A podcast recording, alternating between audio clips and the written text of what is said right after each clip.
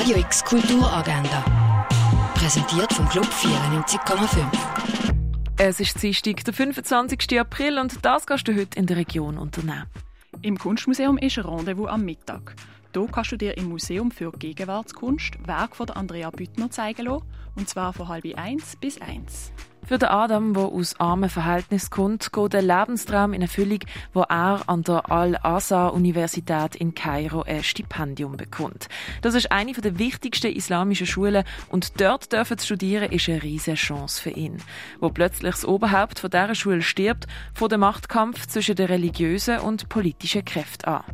Der Adam wird als Spion für den ägyptischen Geheimdienst rekrutiert und wird immer mehr in die Intrige hineingezogen.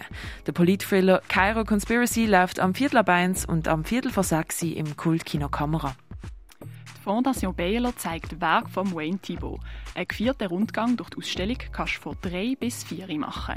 In der Aula von der Uni Basel findet eine Podiumsdiskussion statt zu Wahrheiten, Halbwahrheiten und Lügen, Erzählungen über Russlands Krieg gegen die Ukraine. Das vom 6. bis am 8. Maria Hodele haltet im Biozentrum einen Vortrag zu RNA, ihre Funktion in der Zelle und als revolutionärer Impfstoff. Und zwar am 7. Im Literaturhaus ist die Buchvernissage von Adam Schwarz im neuen Weg. Sein Buch heißt Glitch und ist gleichzeitig Trennungs- und Katastrophenroman. Die Lesung von dem 7. an. Im Schauspielhaus vom Theater Basel wird im Molière sein Theaterstück Der eingebildete Tote gespielt, und zwar am halb acht. Das Pharmaziemuseum zeigt die Ausstellung zur Geschichte der Pharmazie.